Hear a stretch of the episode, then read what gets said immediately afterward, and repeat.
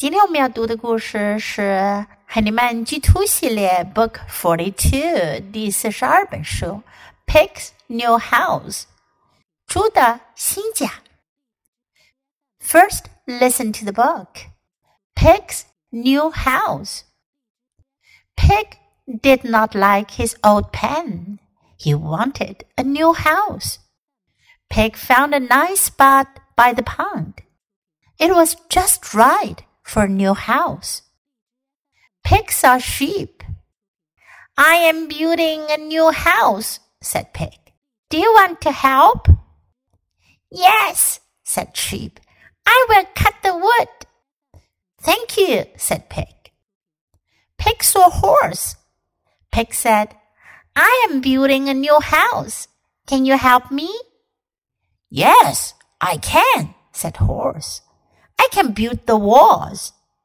Thank you, Pig said. Pig saw Duck. I am building a new house, said Pig. Can you help me? I can help you, said Duck. I can build the roof. Thank you, Pig said. Pig saw Rabbit. I like your new house, said Rabbit. I want to paint the house, Pig said. I can help you, said Rabbit. I can paint the house. Thank you, said Pig. All the animals liked Pig's new house. The wood looks nice, said Sheep. The walls look nice, said Horse. The roof looks nice, said Duck. Rabbit said, The paint looks nice too. I built a nice new house, said Pig. We built a nice new house, said Sheep. We did all the work. Yes, you did, said Pig. So this nice new house is for all of us. Come in. And they all did. 这个故事讲的是小猪想要建一座新房子。Pig did not like his old pen. Pen 是什么意思呢？是指那些牲畜住的地方，圈、畜栏。猪不喜欢他原来的猪圈。He wanted a new house. He wanted 表示他想要 a new house 一座新房子。Pig found a nice spot. Spot 地点，他找到了一个很好的地点。By the pond 这个地点呢，在池塘旁。By 表示在什么什么旁边。By the pond. It was just right for a new house. 建一座新房子刚刚好。Picks a sheep. 他就对他说了：“I am building a new house. 我正在建一座新房子。I am building a new house. Do you want to help? 你想要来帮忙吗 ？Do you want to？这是一个很有用的句型，表示你想要做什么？你想要做什么吗？Do you want to? Yes, said sheep. I will cut the wood.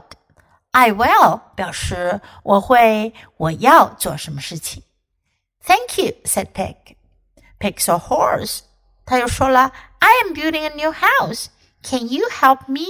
Can you 这个句型表示你能做什么吗？Can you help me 是生活中我们用的非常多的一个句子。你能帮我吗？Can you help me? Yes, I can," said Horse. "I can build the walls." 我能搭墙。Build 是搭建的意思，Build the walls 就是搭墙、起墙。Thank you, Pig said. Pig saw duck. 他又说了，I'm building a new house. Can you help me?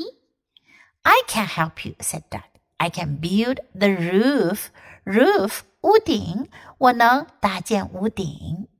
Pixel Rabbit，这回他看到了兔子。兔子说：“I like your new house。”我喜欢你的新房子。I like your new house. I want to paint the house. Pig said. I want to 表示我想要做什么什么。I want to paint the house. 粉刷屋子，粉刷房子。I can help you," said Rabbit. 兔子就说了：“我能帮你，I can help you. I can paint the house. 我能刷房子。”看到吗？这里都用到了 I can 这个句型。All the animals like Pig's new house. 所有的动物都喜欢猪的新家。The wood looks nice. The walls look nice. The roof looks nice. Look nice 表示看上去很不错。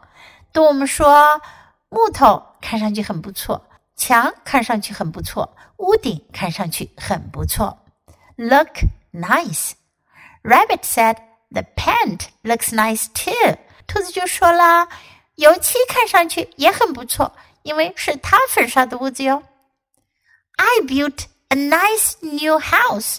Built is the past tense of build. Built 是 build 的过去形式。猪说了：“我建了一座漂亮的新房子。”可是呢，其他小动物们可不同意啦。We built a nice new house. 绵羊就说了：“是我们建了一座漂亮的新房子。” We did all the work. 我们干了所有的活。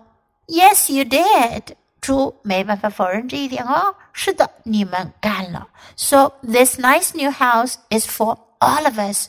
所以呢，这座漂亮的新房子是给我们所有人的。All of us 连起来，all of us，我们所有人。All 表示全部、全都。Come in，进来吧。And they all did，他们就都这么做了。Now let's read the book together, sentence by sentence. Please read aloud. Pig's new house. Pig did not like his old pen. He wanted a new house. Pig found a nice spot by the pond. It was just right for a new house. Pig saw sheep. I am building a new house, said Pig. Do you want to help? Yes, said Sheep. I will cut the wood. Thank you, said Pig. Pig saw horse. Pig said, I am building a new house. Can you help me? Yes, I can, said Horse. I can build the walls. Thank you, Pig said. Pig saw Duck. I am building a new house, said Pig. Can you help me? I can help you, said Duck. I can build the roof. Thank you, Pig said. Pig saw Rabbit. I like your new house, said Rabbit.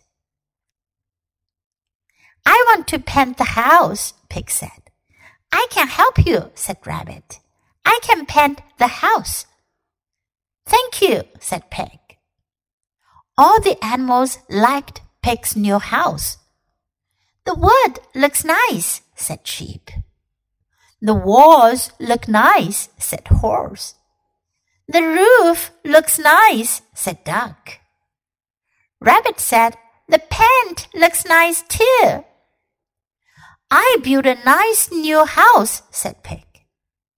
We built a nice new house, said Sheep. We did all the work. Yes, you did, said Pig. So this nice new house is for all of us. Come in. And they all did. 这本书我们就读到这里，别忘了要继续练习反复朗读，直到你熟练掌握哦。Until next time, goodbye.